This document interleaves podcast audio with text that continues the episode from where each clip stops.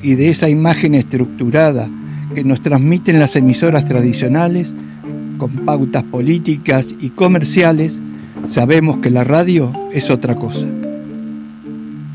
Es la comunicación entre vecines en el hacer cotidiano. Comienza la transmisión, está todo a punto y puedes decirlo al aire. Tu voz también cuenta.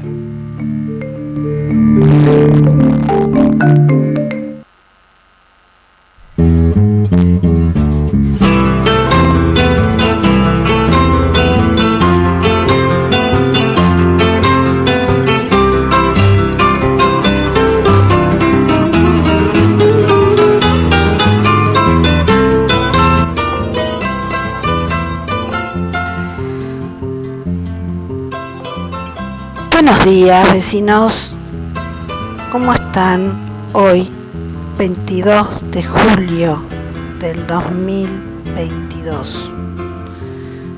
Hoy estamos con lluvias débiles, neviscas en realidad, que pueden transformarse en otra cosa. Hace una temperatura de un grado en estos momentos, con cielo cubierto. Hay una previsión que caigan 42 milímetros de lluvia, es un poco menos de lo que llovió el otro día, y está previsto un 3 grados de máxima y 0 de mínima. Bueno, a prepararse el matecito para acompañar la mañana con un poco de charla. Hoy vamos a tener, bueno, lo que significó la marcha número 650 en Andalgalá, también algo de noticias este, sobre el tema tránsito y estado de rutas, las emergencias climáticas. Vamos a tener también noticias que nos acerca la compañera Noreli, Noelia Silva, de la Comisión contra la Impunidad sobre el tema de la causa que se está siguiendo a los referentes sindicales de ATECH por, eh, por los episodios del 2019. Y vamos a estar haciendo un poco de historia de cómo empieza nuestra lucha contra la lucha nuestra de la asamblea, la asamblea de vecinos de Puyén, estamos en Radio Asamblea, vamos a contar un poquito al pueblo de Puyena, aquellos que recién llegan y que por ahí no saben, que esta lucha se viene dando hace cuatro años. Bueno, cada tanto se reactiva, cada tanto nos obliga a salir. Así que bueno, de eso vamos a estar hablando, haciendo un poco de memoria, recordando algunos momentos. Ahí estamos.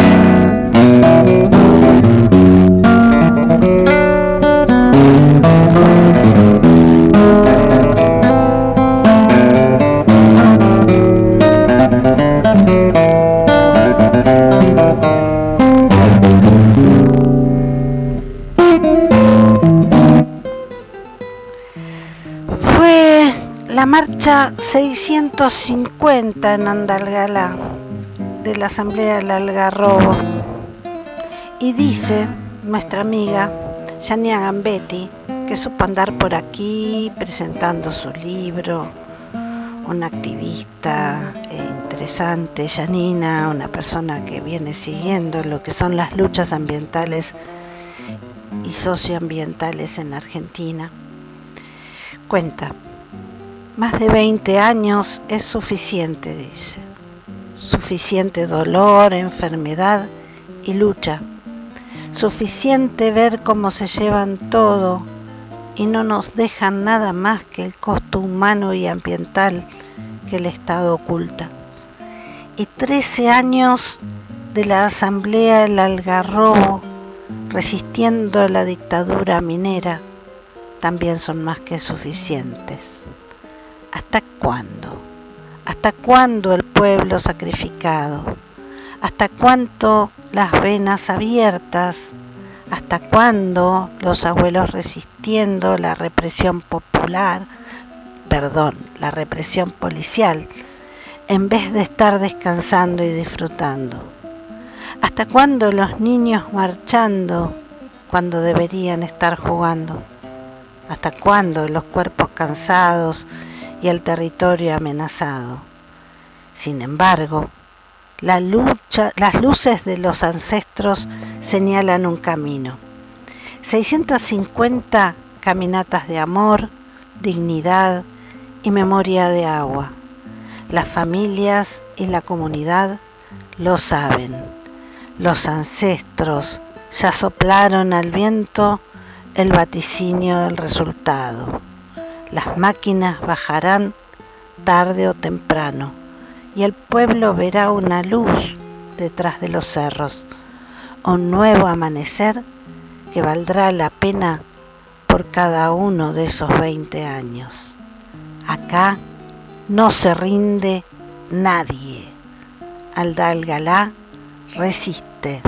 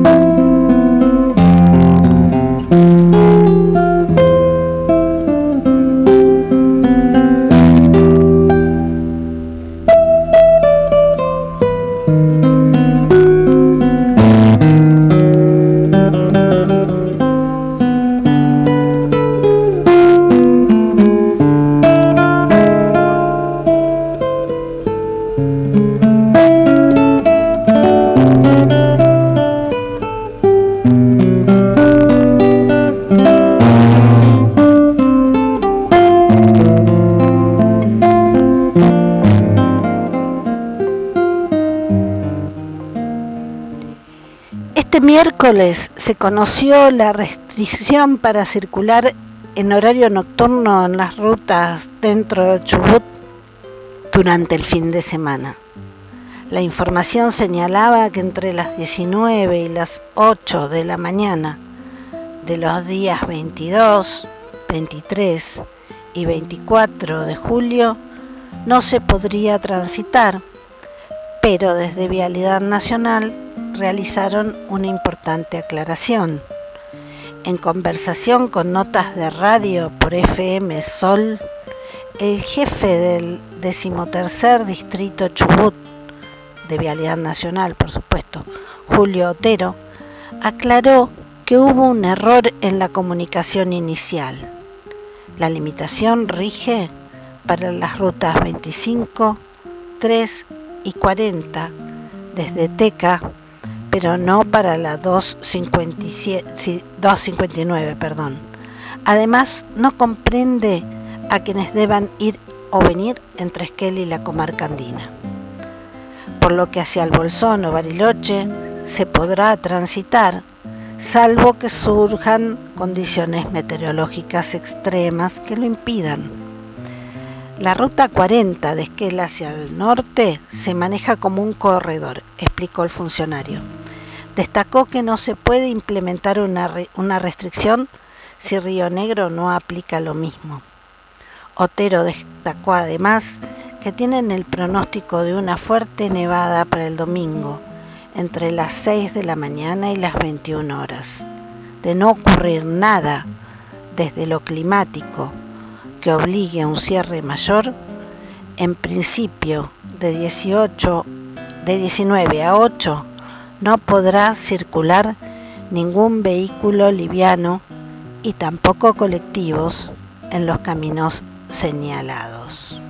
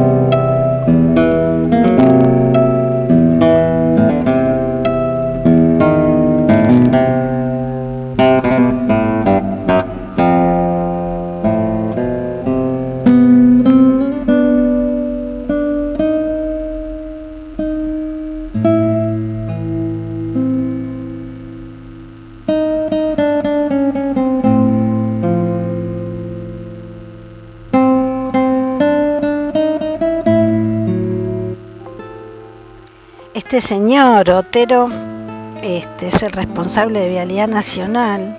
Hace unos días salió a dar una noticia que de algún modo nos puso contentos. Si bien nosotros sabemos que nunca ninguna lucha está ganada totalmente, pero esa noticia decía que a, a partir de todas las irregularidades que se constataron de la cantera Hidraco, de la empresa Hidraco, que tiene una cantera aquí en Arroyo Las Minas y tiene otro obrador en Arroyo La Cancha, en camino a Esquel, casi llegando a Esquel. Por todas las eh, irregularidades que se constataron en la obra, que ya tiene unos cuantos años y que está bastante mal hecha, porque cualquiera que vaya a Esquel puede constatar que el camino nuevo que hicieron ya está roto y no es porque no esté la, la faltera en el Puyén, como por ahí algún malintencionado puede llegar a decir. Es porque, bueno, han tenido problemas de todo tipo. Han tenido problemas sindicales, se ha tenido que intervenir el Ministerio de Trabajo. En fin, con todas estas cuestiones, Vialidad Nacional había decidido quitarle la concesión a, esta empresa que ya vamos a contar un poquito qué es y cómo funciona. Pero el día de ayer nos enteramos, o anteayer no recuerdo bien, que Hidraco puede volver a licitar la misma obra que hizo tarde y mal, que no cumplió, que no cumplió ni siquiera con las leyes laborales mínimas, ni hablar de las leyes de ambiente que no las cumplió. Este, hay una resolución desde el año 2019, creo. Ahora lo vamos a refrescar un poco. Que le ordenaba la clausura. La clausura y la remediación no solo de la cantera que tienen acá, también de la cantera de la cancha también de una cantera, de dos canteras, una es Los Pinos en la ruta Corcovado, también tuvieron esa obra y también tuvieron miles y miles de problemas. Basta hablar con la asamblea de Corcovado para enterarse. Quizás vayamos a hacer una charla con, con los compas de Corcovado para que nos cuenten un poco. Y bueno, y al mismo tiempo nos enteramos de que había una fuerte presión por parte del municipio de Puyén para eh, volver a reactivar una cantera que recordemos es industria prohibida en todo el ejido urbano de Puyén, mucho más en la zona de las minas, donde es zona verde rural. Pero bueno, ya vamos a ir contando de a poquito cómo empieza todo el tema de la asfaltera de Draco.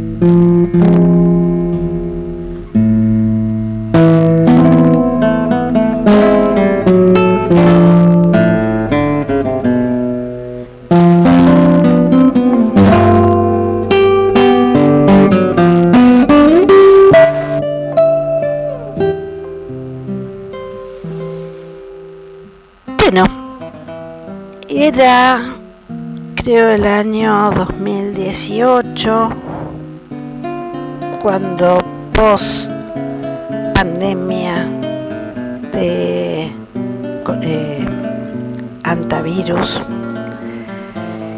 estábamos bueno tratando de hacer eh, funcionar algo que se dio en llamar y que tampoco sabemos qué sucedió con eso que fue la Mesa Interinstitucional e Interjurisdiccional de Antivirus.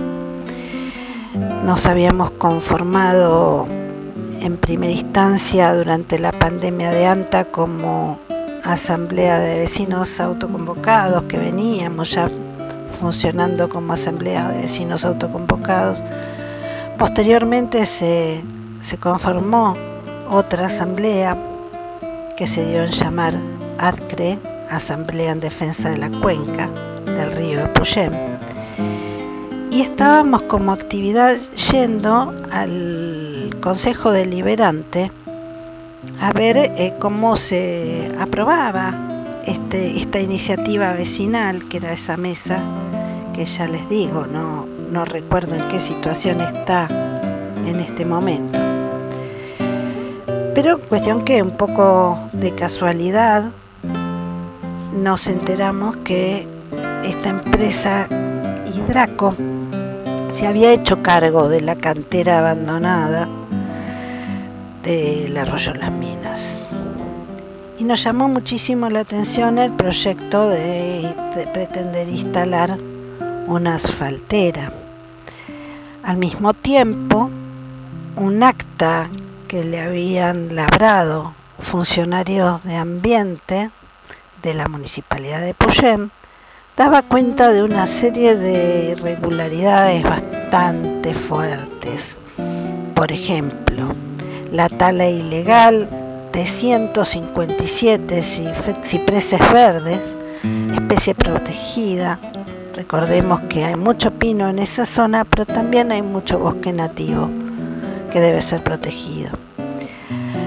También había un arroyo, un arroyo de esos de curso intermitente, pero que forman humedales, forman mallines, que había sido taponado por la empresa.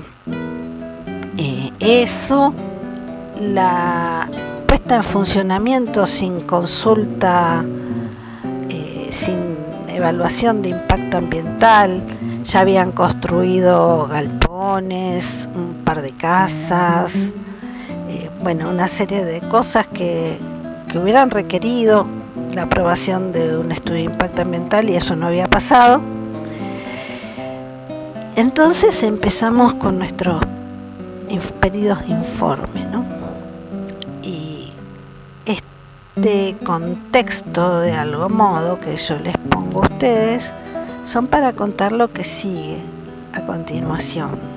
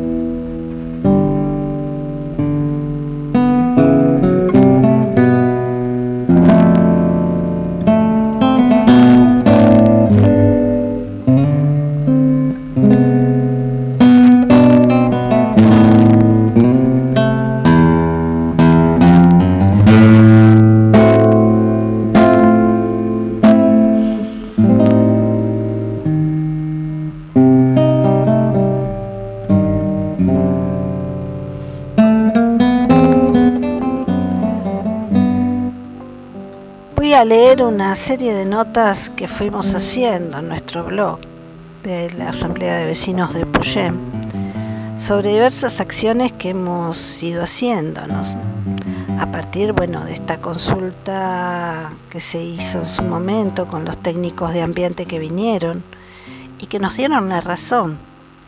Eh, no queríamos la razón, queríamos que se cumpla esa resolución donde se le pedía la clausura. Y bueno, esa consulta fue muy interesante para ver cómo no hay voluntad por parte de ambiente de la provincia de controlar absolutamente nada. Ahora vamos a ver por qué. El día 12 del 12 del 2020, como parte de la acción plurinacional por agua y los territorios, grabamos un video que en algún otro momento lo compartiremos con ustedes, en la tranquera del obrador clandestino de Hidraco Sociedad Anónima sobre Ruta 40, en el predio de la ex cantera Las Minas. Una vez concluida la acción y motivados por un persistente ruido que provenía del interior de la cantera, dos compañeros treparon una lomada que separa el predio de la ruta y vieron la causa del zumbido. Operarios trabajando sobre los caños que conectan la planta con los tanques ante nuestras consultas reiteradas sobre la situación del obrador, la respuesta oficial de ambiente del municipio fue que no tenían habilitación alguna. La responsable del área se, comprometió a comunicarse con nosotros, cosa que no hizo. Se comprometió a enviarnos documentación solicitada formalmente en reiteradas ocasiones, cosa que no hizo. La consulta telefónica quedó registrada y puede ser escuchada en el link de la página. De todos modos, probablemente al final del programa nosotros compartamos tanto la consulta con la responsable de área, la señora eh, Lorena Ramayal, como también la entrevista que nos hiciera en plena pandemia, en plena cuarentena, a eh, integrantes de la asamblea, la, la señora Mancayamen, propietaria de la radio que teníamos en ese entonces, que era la FM Focus. Otra nota que voy a compartir con ustedes dice ¿Quién le pone el cascabel a Hidraco? ¿Quién le pondrá el cascabel a Hidraco alguna vez?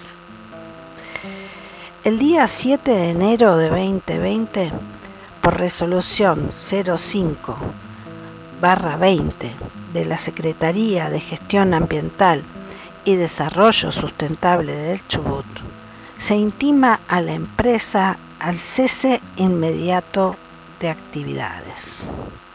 Recuerden que es una resolución del Ministerio de Ambiente. No obstante, esto nunca se cumplió esta resolución. Ahora sí están muy apurados en cumplir la que sigue.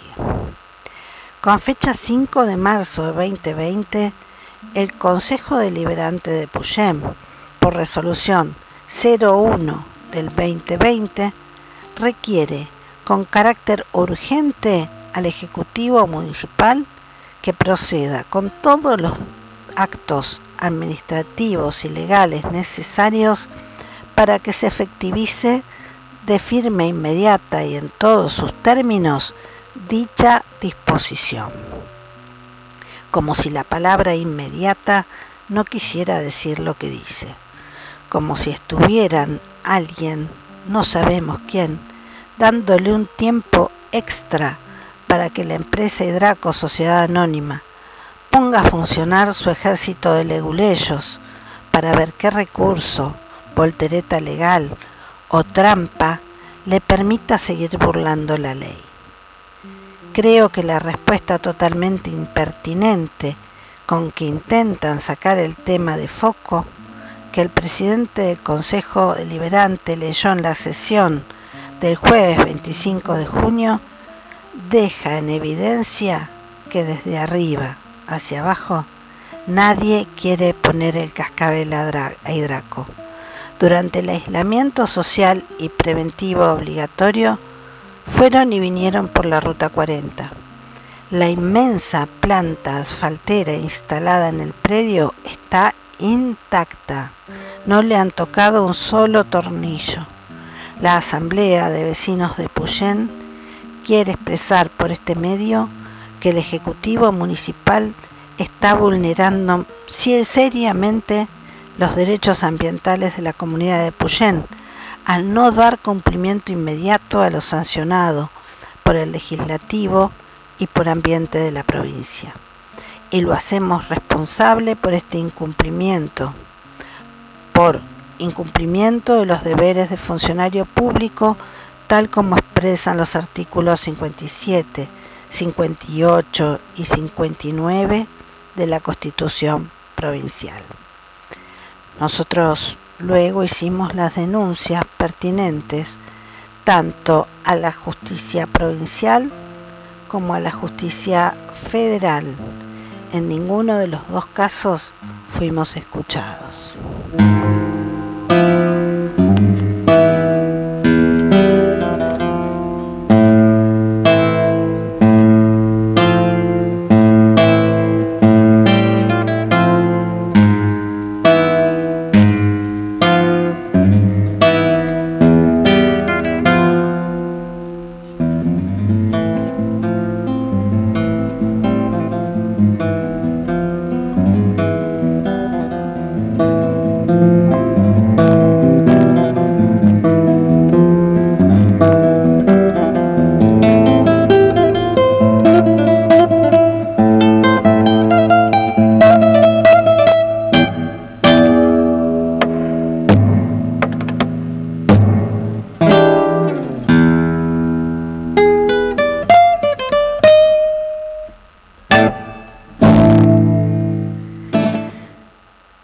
Recordamos a nuestros oyentes que el micrófono de Radio Asamblea está disponible para todos los avisos que quieran eh, comunicar, eh, convocatorias, este, lo que quieran, todo lo que sea servicio a la comunidad. Acá tenemos un micrófono dispuesto.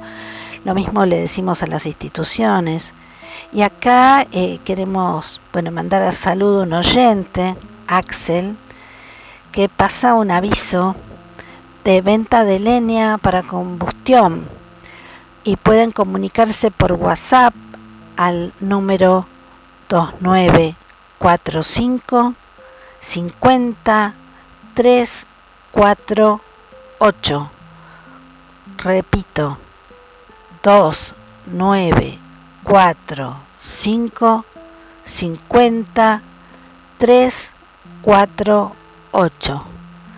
Venta de leña muy necesaria en estos momentos para combustible por parte del vecino. Aquellos que quieran que leamos su comunicado, no duden en mandarnos un mensaje, un audio, y nosotros lo vamos a transcribir. Bueno,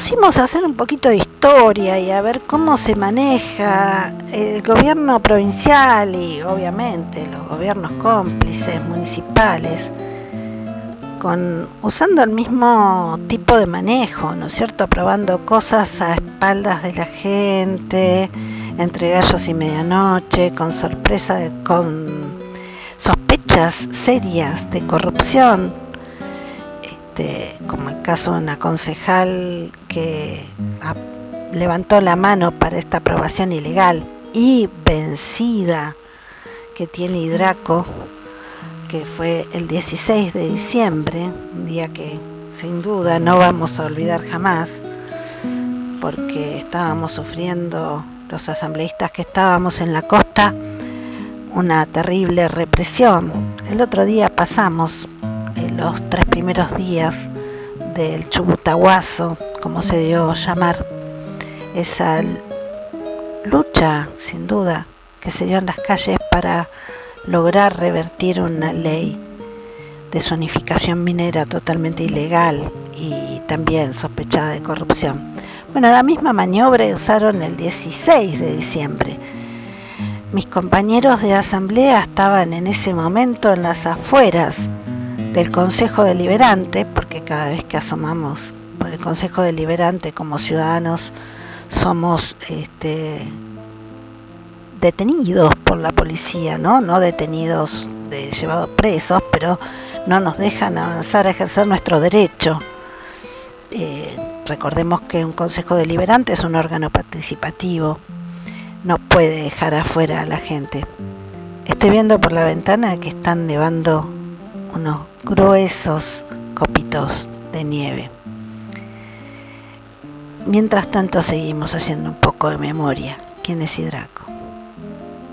¿Quién es Hidraco? La empresa todopoderosa que ignora sistemáticamente las leyes ambientales. Esta es una nota del 10 de julio 2020, donde fuimos al sitio institucional de Hidraco para ver qué cuentan ellos mismos de sí. Comienzo de 1929, un joven emprendedor, el señor Juan José Horaci, realiza su primer obra en la ciudad de La Plata, una modesta vivienda unifamiliar, iniciando de esta manera un largo y fructífero camino empresarial dedicado a la construcción, que a fines de la década del 40 ya contaba con un sólido prestigio comercial, avalado por la ejecución de más de 200 obras públicas y privadas. A partir del año 1949 y junto al crecimiento sostenido del país, la empresa Horaci comienza una importante etapa de obra pública con la ejecución de la autopista Richieri, Ezeiza, Buenos Aires, la ruta nacional número 5 en Mercedes, Buenos Aires, la ruta nacional número 11 en Margarita Belén, Chaco. Ese fue el inicio de una etapa prolífera en obras de gran envergadura y de distintas especialidades adecuándose a los nuevos tiempos, la empresa unipersonal se transforma en una sociedad anónima con su nuevo nombre, Hidraco Sociedad Anónima. Hidraco Sociedad Anónima, desde el año 1978, qué fecha, ¿no?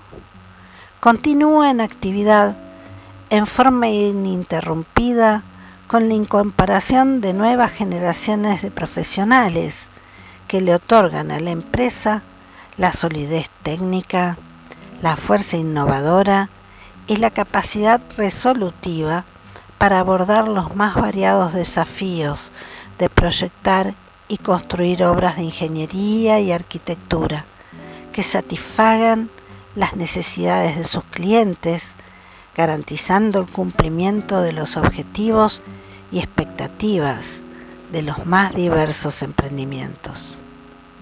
Esta es la historia de la empresa contada por ellos mismos en su sitio www.hidraco.com.ar.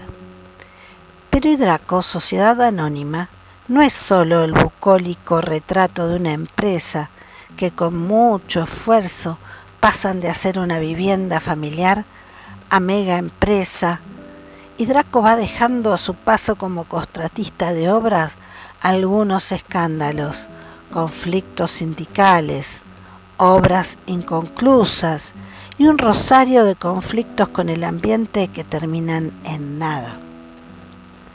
Durante el gobierno anterior del ingeniero Mauricio Macri, le fue adjudicada por Vialidad Nacional la reparación de la Ruta 40 en el tramo Esquel-El Bolsón.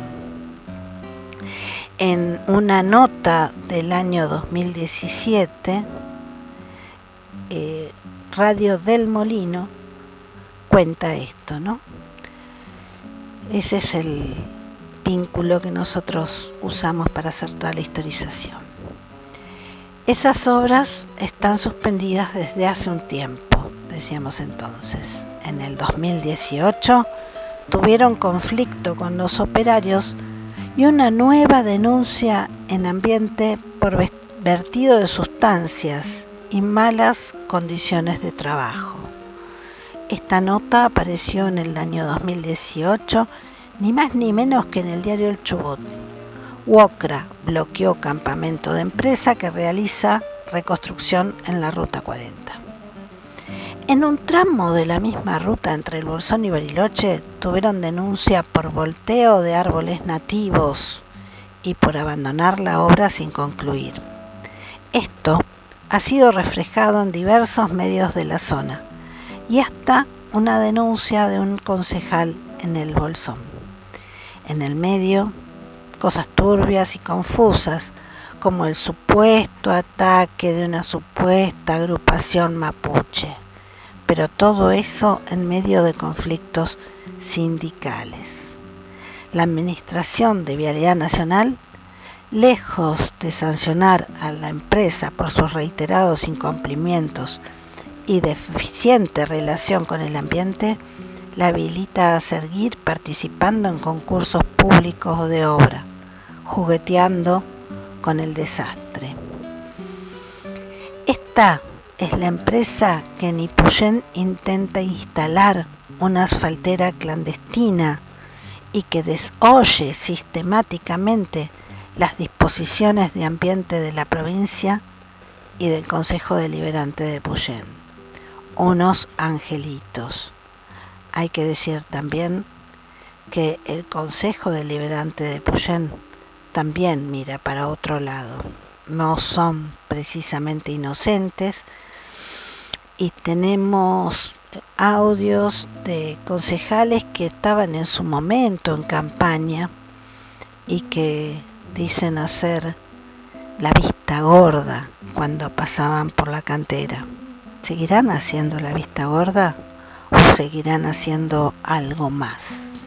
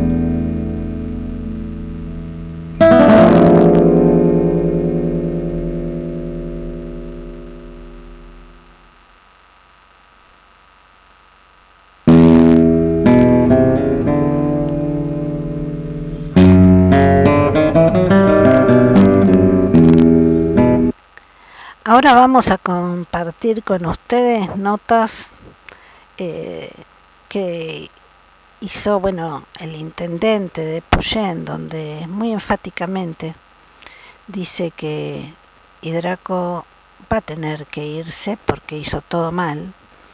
Y bueno, ahora aparentemente no solo nunca se fue. En el medio también hay que decir que hubo un tema, porque cuando nosotros hicimos la denuncia a la justicia, la justicia no nos negó tener razón. Lo que nos dijeron es que ellos no podían actuar porque no era su jurisdicción. Entonces nosotros empezamos un larguísimo camino que implicaba saber a quién le correspondía clausurar, ejecutar esas resoluciones, las dos, la de provincia y la de municipio.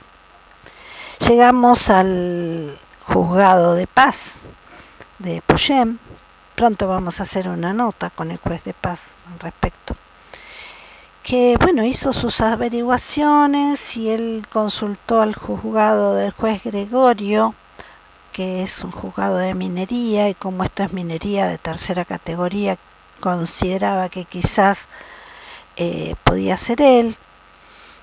Y no hubo, eh, o sea, una respuesta favorable.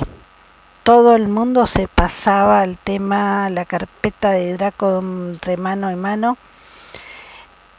Por casualidad llegamos a, la, a que había un, un juzgado de faltas que debería haber ejecutado esa resolución. La ordenanza de juzgado de faltas de Puyén había sido aprobada unos cuantos años antes, incluso tenía asignada una partida presupuestaria para funcionar. No obstante, ese juzgado de faltas no estaba funcionando, no se había llamado a la terna de profesionales y seguía actuando fuera de la ley, vamos a decir las cosas como son, el juzgado de paz, eh, por desconocimiento de que esta ordenanza estaba reglamentada. O sea, una suerte de inteligencias legales muy fuertes. Finalmente, y como estábamos en pandemia, ya sabemos que la pandemia sirve tanto para un barrido como para un fregado, se nombra a la asesora legal del municipio sin convocar a la terna legal que debería haber sido y con acuerdo de los bloques del Consejo Deliberante, se nombra a la asesora legal, digo, la doctora Caprano, como jueza de faltas de facto, diríamos, ¿no? Que fue ratificada hace unos días también vencido. quiere a la minería y no vamos a permitir que haya minería, por eso claramente tenemos que buscar estas alternativas laborales, porque insisto, por lo que decía al principio, nos duele nos preocupa mucho que no haya trabajo. A mí me preocupa mucho, por ejemplo, que se tenga que ir Graco y se va a ir porque no hizo las cosas como corresponde. y Graco no va a estar ahí en el lugar que está, no va a poner en funcionamiento la planta porque no corresponde, porque no hizo como corresponde las cosas y porque ambiente de provincia dice que ahí no va. Entonces, definitivamente si nos cuidamos y cuidamos entre todos, veremos y verá Hidraco qué hace. Me encantaría poder negociar algo para darle trabajo a la gente, pero está mal lo que estuvo haciendo, entonces tendrá que irse a otro lado. Yo hubiera preferido decirle, bueno, está bien, hagamos dos cuadras de pavimento. No, no podía hacerlo, no está permitido, así que no lo hará y eso es un tema que tiene que quedar claro. Dos temas que quería dejar claro en esta charla sabemos perfectamente que la minería no pasa por el proyecto, no va a pasar, no la vamos a dejar pasar. Y Hidraco ahí donde tiene la planta que no la va a poner en funcionamiento porque no se lo vamos a permitir, no va a trabajar. Eso quiero que quede totalmente claro. Si pasamos a la, a la parte de obras públicas, que es lo más fuerte que tenemos y es lo que se ve a veces bueno, hasta ahí el señor intendente con su palabra eh, diciendo muy enfáticamente que no, que Hidraco no iba a pasar por Epuyén y que la minería tampoco.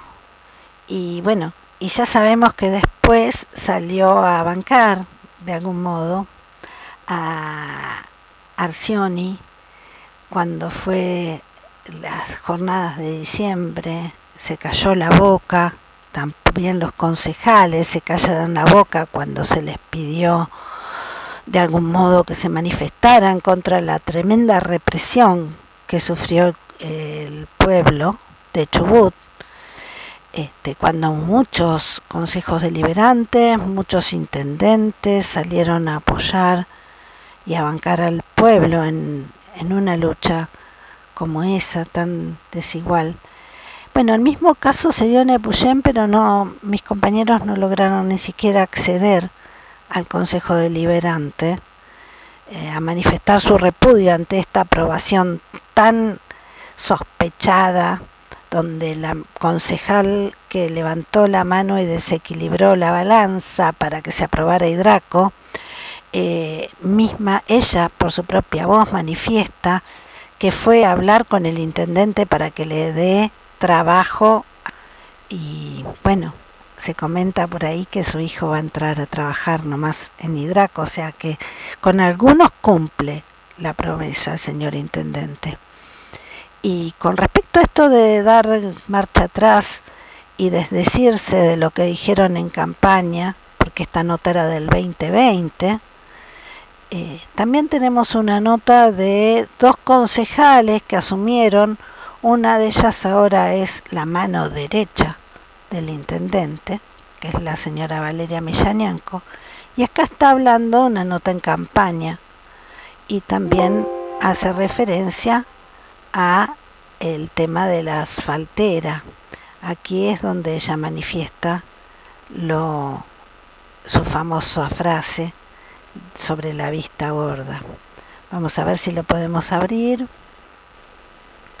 porque a veces se pone medio mañoso el programa, pero bueno, vamos a probar por otro lado. Y mientras tanto, bueno, vamos a seguir diciendo que, que toda esta cuestión de, de promesas incumplidas se es una constante también con respecto a lo que ha pasado en el, en el Pedregoso, por ejemplo, ¿no? donde los, los concejales fueron en campaña y después este, no, no aparecieron más y ahí está la gente esperando todavía el tema del agua desde el año 2017. Esa nota ya la pasamos hace unos días. A ver si ahora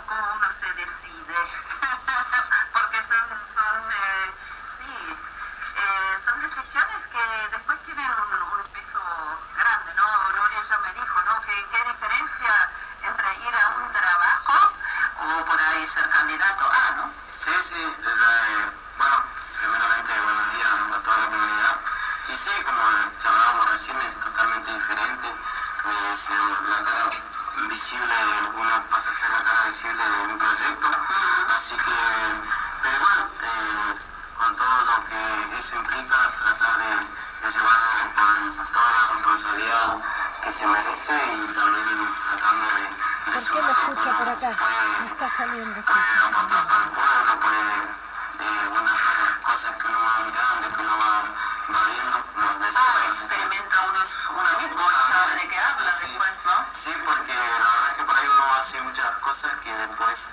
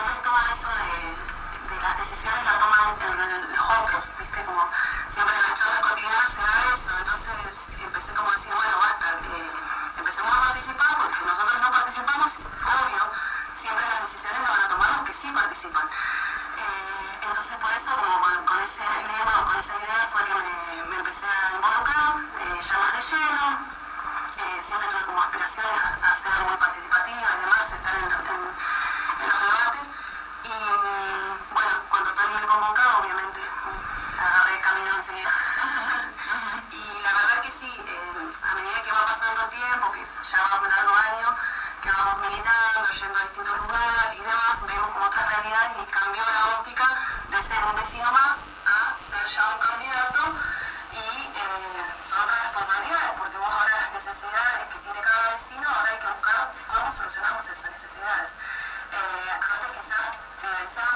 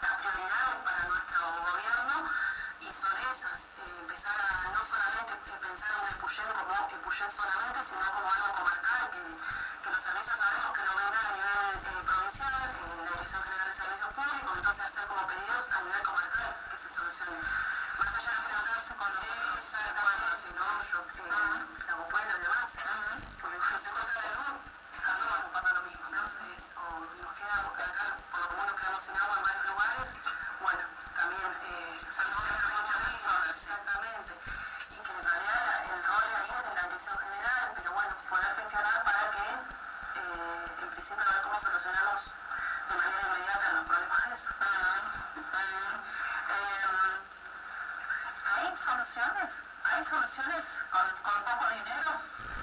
Sí, ahí es donde viene, ahí donde viene la, ¿Creatividad? la capacidad que tiene, que tiene Tony, ¿no?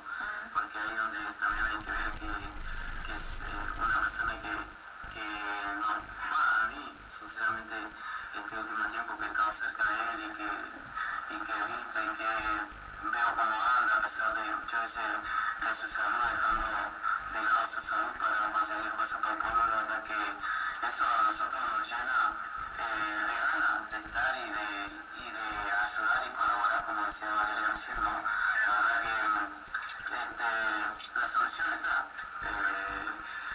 Por algo estamos apoyando un proyecto y por algo apuntamos a esa, a esa necesidad de tratar de suplir esa necesidad ¿no?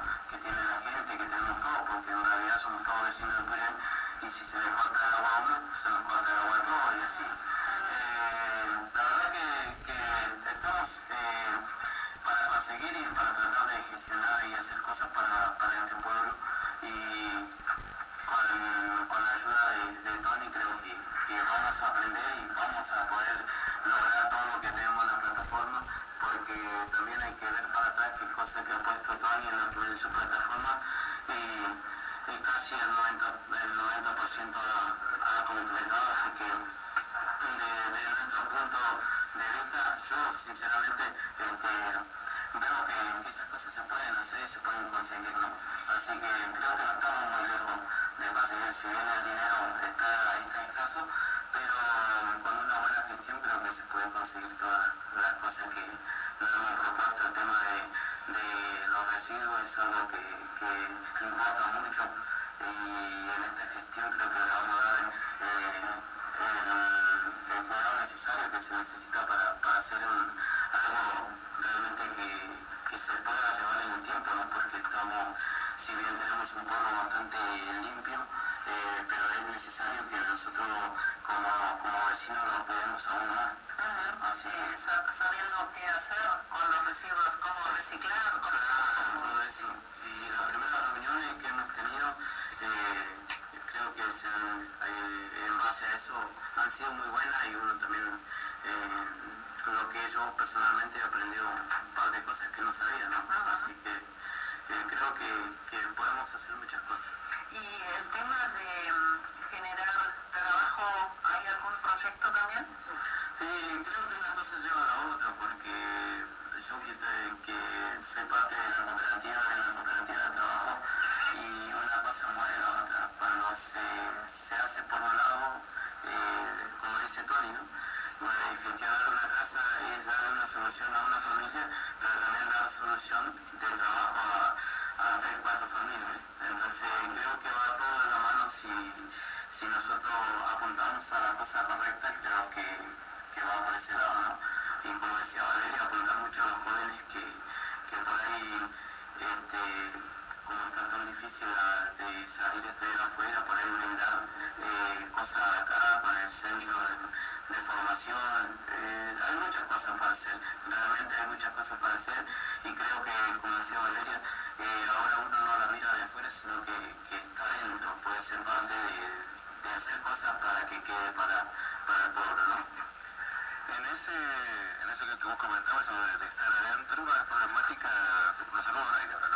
en momento, que es la posible instalación de una planta de asfalto, así de especie de hidraco, en lo que es la ex cantera de las minas. Obviamente ustedes están todavía no han llegado a, a su cargo, pero si se tienen alguna mirada con respecto a esto, esta posibilidad, han tenido posibilidad de ver con el proyecto.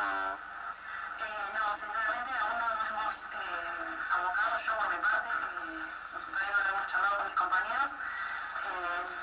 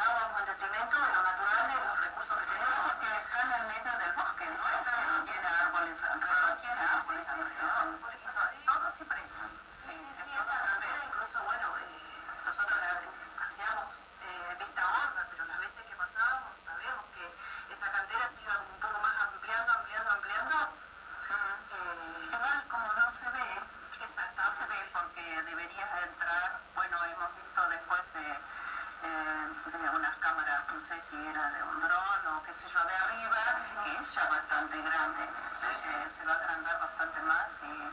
Sí, yo creo que esa es la primera vez, eh, lo que nosotros como, como grupo le dimos prioridad primer, del día uno fue nuestras riquezas, este, lo que es el turismo, lo que es el medio ambiente, ¿no? Entonces, por ese lado creo que también hay que observar mucho, hay que, que empaparse en el tema porque también creo que es algo que es con pinza, porque por ahí hay muchas cosas que uno yo, por ejemplo, no tenía en cuenta y, y charlando con gente, poniéndome un poco al día como van las cosas, muchas veces por ahí eh, exceden a lo que es. Sí, también hay muchas cosas que exceden a, a lo que es el pueblo, igual, porque vienen muchas, muchas cosas de provincia. Yo me anduve metiendo un poco en el tema y con el, respecto a la mina, porque soy una persona que, digo que si hasta aquí hemos llegado sin una, sin una mina, podemos seguir, ¿no? Creo que yo que tuve un tiempo largo en turismo, creo que lo que más atrae a la, a la gente, al turista, es el verde que nosotros tenemos, eh, el cuidado que nosotros tenemos hacia nuestro pueblo y creo que por ese lado tenemos que, que seguir apostando a un pueblo así, ¿no? Creo que, que, que la demanda general de la cuestión ambiental, este último tema, ya este punto eh, particular de, de, la empresa, ¿no? Va a ser uno, uno de los temas que, que va a, a, demandar el trabajo ¿no? de, de, del municipio, ¿no? Tanto del Consejo como del Ejecutivo, ¿no? Exactamente, exactamente, de forma mancomunada y también con, con, la, con, la, digamos, con la población misma. Sabemos que hay, eh,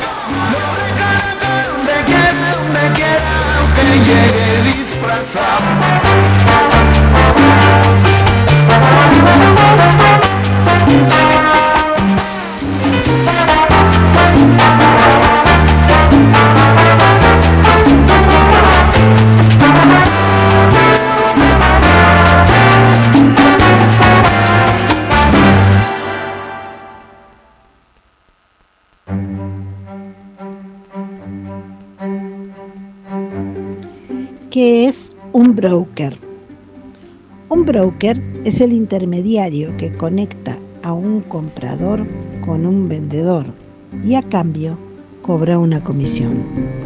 Puede tratarse de una persona natural o jurídica. Patagonia Brokers es una persona jurídica. Se definen a sí mismos como una sociedad anónima especializada en el asesoramiento integral en materia de seguros.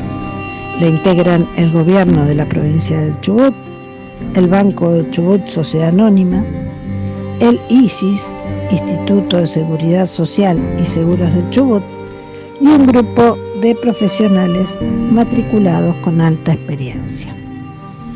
Ahora veremos cómo surge Patagonia Brokers. Por disposición del entonces gobernador Mario Das Neves y por decreto número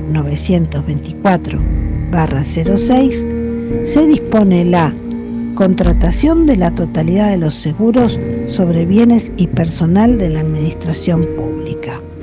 Rawson, 7 de agosto de 2006, concentrándose así un negocio millonario con dineros del Estado y lo canaliza a través de una sociedad anónima liderada por su propio hijo, quien fuera nombrado director. Poco tiempo antes, y por decreto número 1309-05, el Estado provincial había adquirido el 62,5% del paquete accionario de Ciudad Broker SA, hoy llamada Patagonia Brokers SA. ¿Qué relación tiene Patagonia Brokers con la intoxicación de los pibes en el Meitem? Cuando nos preguntamos por qué la aseguradora no se contactó con los padres y madres de los pibes internados, debemos saber que Patagonia Brokers es el Estado provincial y el Estado provincial no va a investigarse a sí mismo. La ministra Perata es eyectada rápidamente para no dar explicaciones. Las mismas explicaciones que debiera dar el ministro de Infraestructura Aguilera, las mismas que debieran dar los intendentes locales, quienes a través de los decretos 957-20 y 1302-78 reciben subsidios para aplicar exclusivamente a tareas de mantenimiento de edificios escolares. ¿Por qué esos edificios escolares no están mantenidos? Es la pregunta a responder.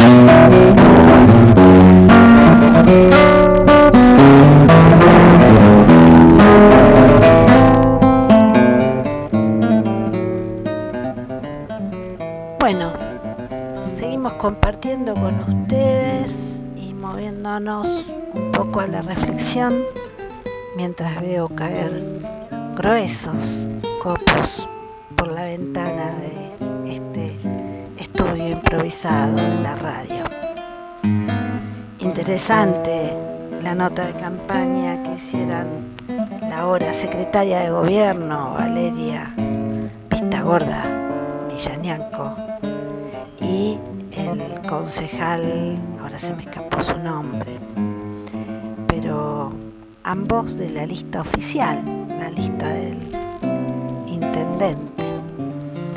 Y interesante porque también sacan otro tema y a colación que son las cooperativas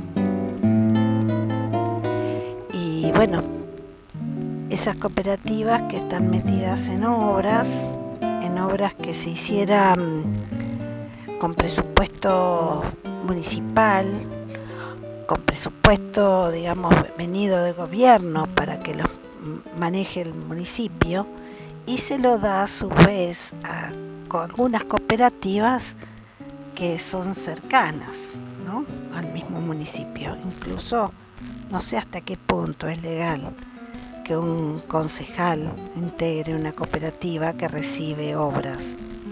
Habría que preguntar a un abogado. Ahora vamos a compartir eh, una nota que es la cuarta, el día de cuarto día del juicio contra representantes sindicales por los hechos de incendio de legislatura Casa de Gobierno, que la está siguiendo la compañera Noelia Silva de la Comisión contra la Impunidad. La nota lleva como título Espionaje ilegal en Chubut. Cuarta crónica de juicio. Esta mañana, por ayer, se retomó la audiencia de juicio contra Gutman, Ancaleo y Castro, los tres imputados. En el día de hoy declararon Michael Barrera, subinspector del área de investigaciones, Miguel Ángelo Burgos, oficial principal del área de investigaciones, y Javier Lefipam, jefe de infantería, entre otros. Javier Lefipam sabemos que fue a quien el, gobernador Arcioni condecoró por sus infames acciones durante el Chubutahuazo, es decir, represión ilegal y todo eso. Barrera se presenta a testificar luego de haber presentado ante la Fiscalía un informe de investigación y material de video realizado por él mismo el día 17 de septiembre de 2019, vestido de civil y en un auto, según sus propios términos, no identificable. El testimonio comenzó con el relato de cómo él y varios compañeros, varios de sus compañeros, fueron enviados por el jefe del área a realizar la tarea de registro fílmico de las personas que se manifestaban ese día, desde aproximadamente las 18 horas, y continuó con la descripción de los sucesos, que además de filmar, observó personalmente. Inmediatamente luego de su testimonio, el equipo de defensores de los acusados, el doctor Miranda y la, doctora Fossati y el doctor Moyano, solicitaron a la jueza Tolomei dictamine la nulidad del informe y plantearon incidencia. La jueza hizo lugar al pedido de la defensa. Dio un cuarto intermedio para deliberar por casi más de media hora la decisión. La resolución de Ptolomei fue dar una especie de nulidad parcial a dicho informe, permitiendo que solo sea introducido en el testimonio y la prueba lo recabado por Barrera, solo y únicamente al momento de producirse los incidentes en legislatura y casa de gobierno, y explicó extensa y claramente los fundamentos de su decisión, los cuales son, en primer lugar, que la filmación y fotografía y seguimiento de personas durante una protesta social o manifestación pacífica constituye una violación a los derechos y garantías de los habitantes de la nación y violación al derecho de reserva de las personas. En segunda instancia, que, según la Constitución Nacional, estas prácticas solo se pueden llevar adelante por decisión de un juez de primera instancia, al previo requerimiento de dicho acto dispuesto por un fiscal. También hizo mención a la ley de inteligencia 25.520 en su artículo cuarto, donde figuran las prohibiciones de estas prácticas de espionaje y reprime con prisión de tres meses a un año e inhabilitación especial por doble tiempo de condena al funcionario que incurriera en este delito. Por último, aclara que la nulidad no es total, ya que la declaración que se expone en el juicio es el testimonio de validez y que solo se autoriza el material obtenido por esa área en el caso del delito de flagrancia, entendiendo que ésta constituye una tarea de prevención del delito. Lo que reafirma lo que venimos denunciando desde esta comisión, espionaje, que se produce en todas las manifestaciones, con personal policial sin identificar y en carácter de infiltrados, y que este tipo de prácticas luego son utilizadas con la finalidad del armado de causas contra manifestantes, representantes sindicales y asambleas ambientales. Acá voy a hacer un paréntesis de la nota de Noelia para decir que a nosotros nos ha pasado en Epuyén en una conferencia de prensa en plena calle anunciada a nivel provincial, o sea, acto más pacífico que ese no se me ocurre, delante de las mismas cámaras de seguridad del municipio, ha venido el patrullero policial a filmarnos, lo cual es un acto intimidatorio, no tiene que ver con ningún tipo de riesgo que nuestra actividad estuviera poniendo a nadie, ni ningún acto violento de ningún tipo por parte de nosotros. O sea que podemos, como Asamblea de Vecinos de Puyén, refrendar todo lo que está diciendo la, compañera.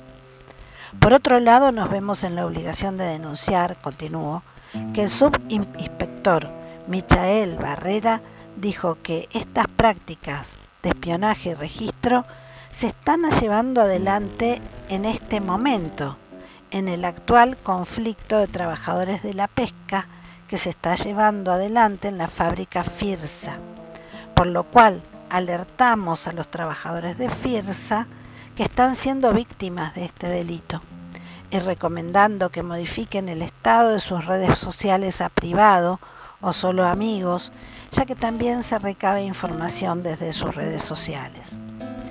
En su testimonio, Miguel Ángelo Burgos, que también pertenece a investigaciones, declaró que su tarea era la de identificación de personas en todo el material de registro recolectado por los demás empleados del área y reconoció haber identificado más personas y otro vehículo trayendo cubiertas al lugar, contradiciendo a Barrera, quien negó esta identificación.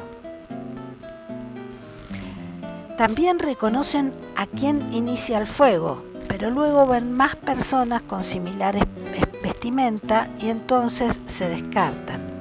Es decir, que las demás personas identificadas, que eran varias, no están siendo juzgadas en este juicio. Luego llega el turno de testificar de Javier Lefipán, jefe de infantería. Lefipán declara que alrededor de las 22.05 recibe el llamado de Gómez Ocampo, quien le dice que se acerque a legislatura, ya que los manifestantes se encontraban encendiendo cubiertas en la explanada del edificio. Allí se dirige con ocho efectivos más y observa alrededor de 50, 60 personas en el lugar. Y no intervienen por ser demasiados manifestantes. Y que en ese instante recibe un nuevo llamado.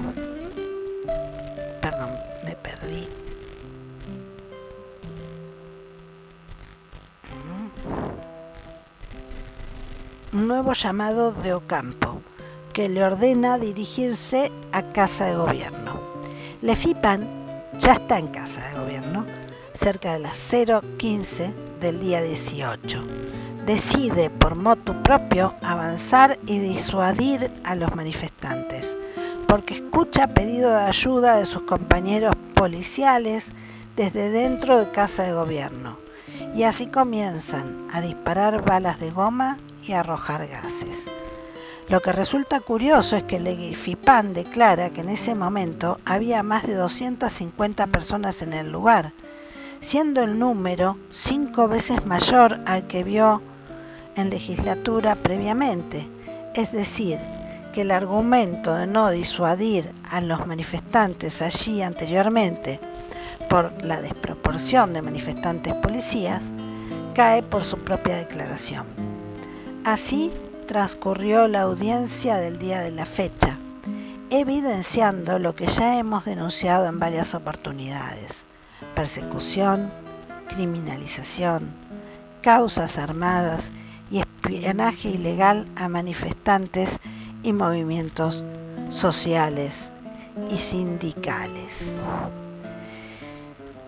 Bien, eh, nos quedaría ahora hacer una advertencia a todos aquellos que estén en la ruta circulando en este momento.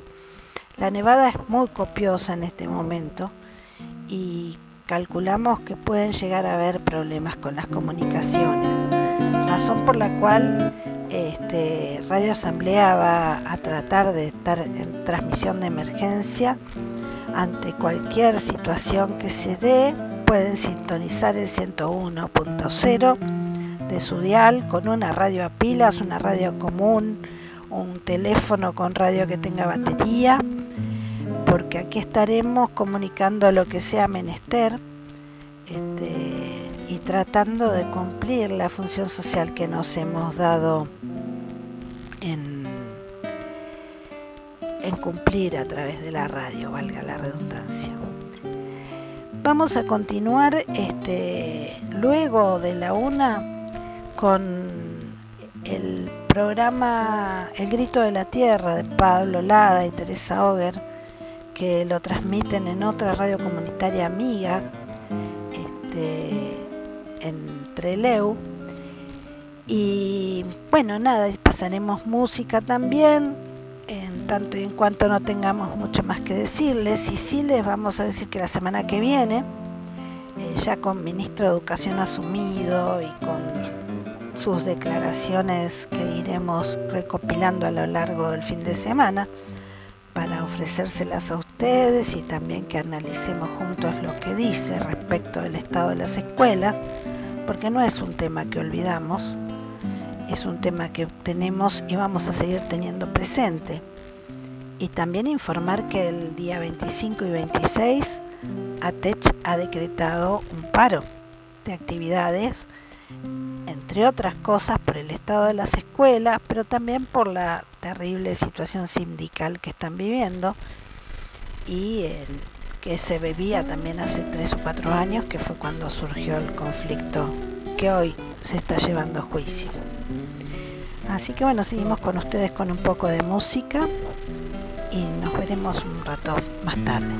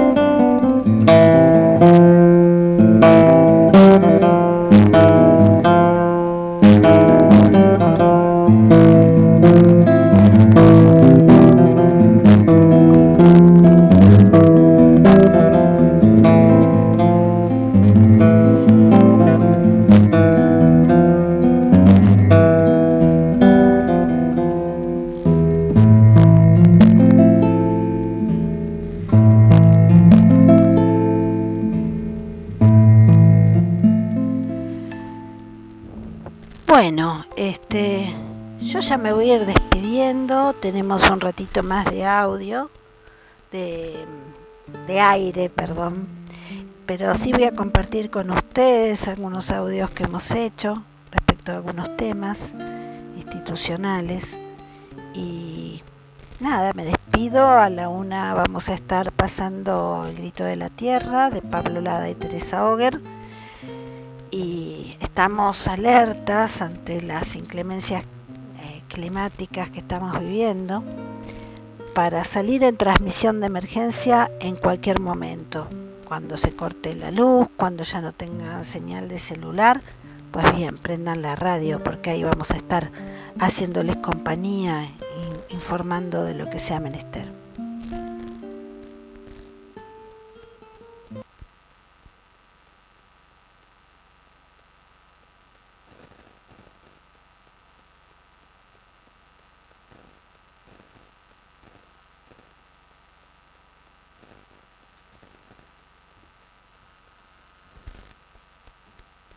Hagamos compost.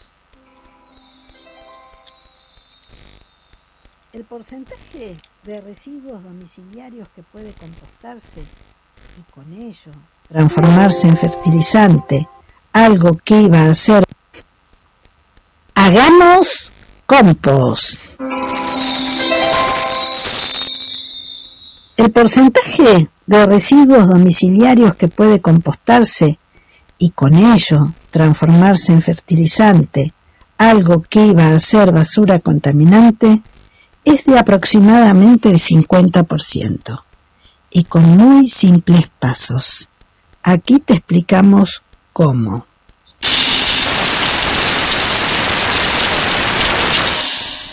Se pueden compostar cáscaras de fruta y verdura, fósforos usados, cáscaras de huevo, pasto seco y restos de poda, restos de hierba, café y té, pelos y pelusas, papel y cartón no plastificados, acerrín, y no se pueden compostar con compostera simple domiciliaria al menos productos químicos, harinas y panes, excrementos de animales domésticos, grasas y aceites, carnes, huesos y lácteos, materiales sintéticos, vidrio, metal o plástico, colillas de cigarrillo.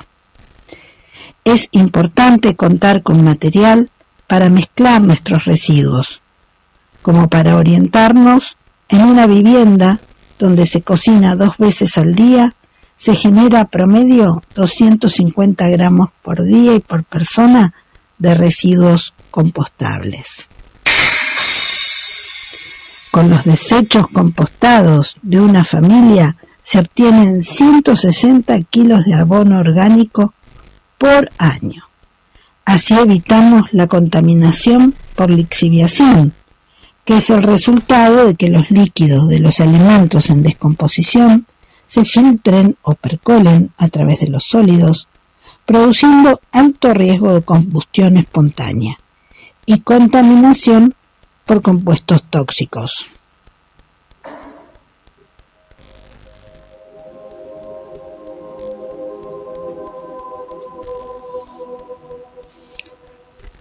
Por eso decimos no al megabasural comarcal, por un tratamiento de residuos responsable y sustentable. Campaña Yo hago compost de la Asamblea de Vecinos de Epuyén.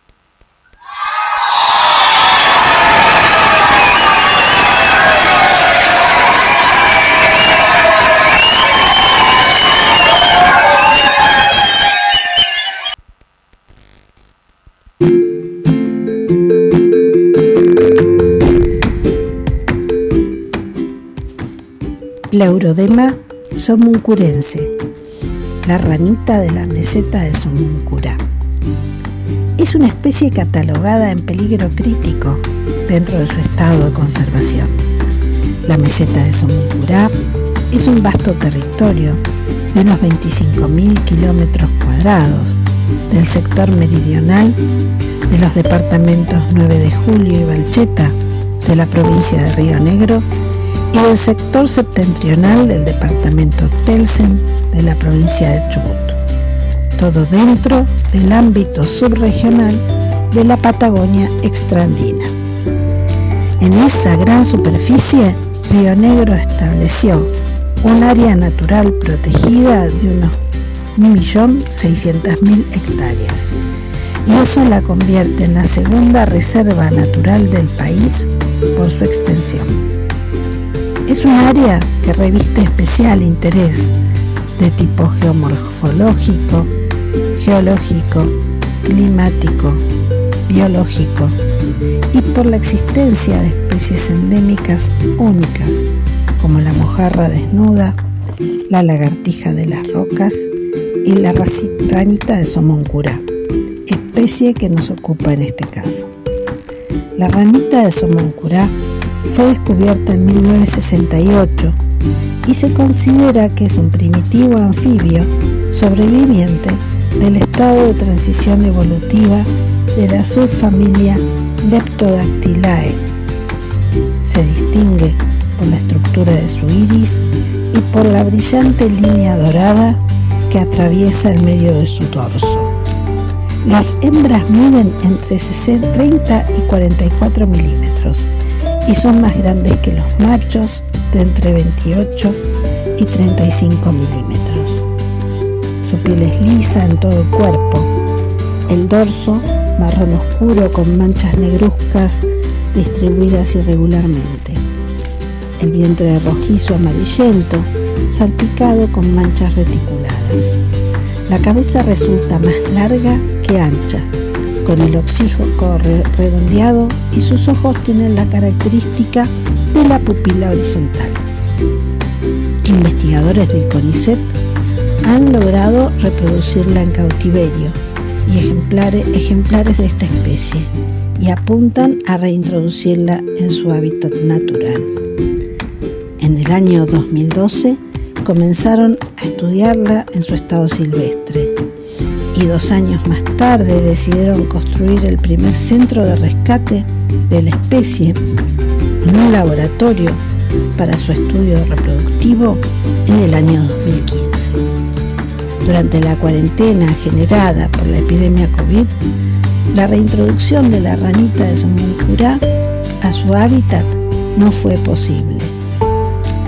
Lo que le pasa hoy a las ranitas de Somuncurá es lo que probablemente le pase a otros animales mañana y más tarde también a las personas, dice el biólogo Jorge Williams, responsable del proyecto, levantando así las alarmas sobre cómo el ser humano introduce especies exóticas, en este caso la trucha, con otros intereses y finalidad diferente a los planes que el planeta tiene para sobrevivir. Conocer para amar y amar para proteger.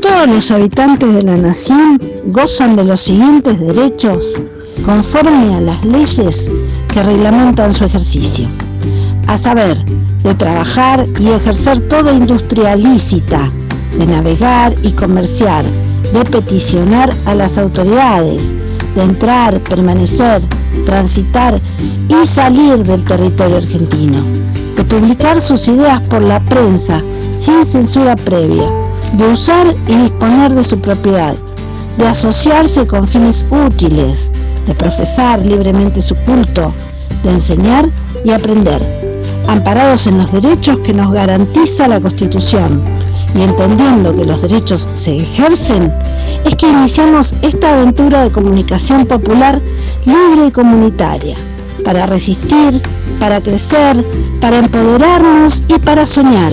Radio Asamblea, comunicación popular y en defensa de los bienes comunes. Asamblea de Vecinos de Puyén, 101.0 de.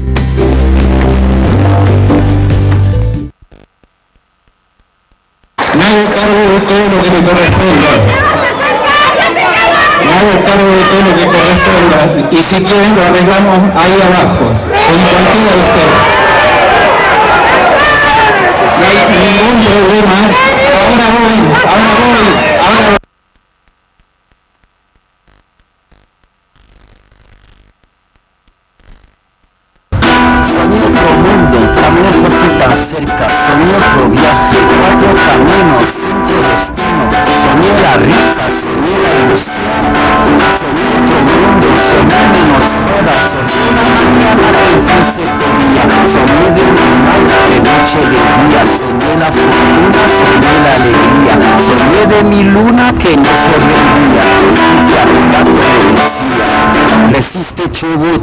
Fuera la mega minería.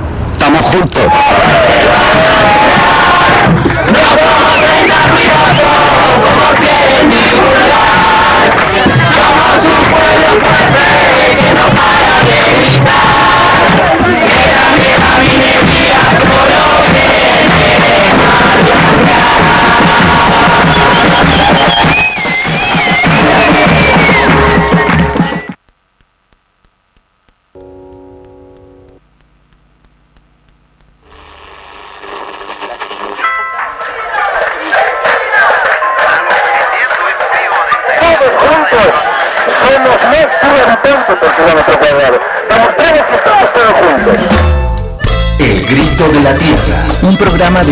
Ecología social, política y holística, medio ambiente, territorio y movimientos sociales, contribuyendo a una nueva cosmovisión. En la noche de los jueves, El Grito de la Tierra, con la conducción de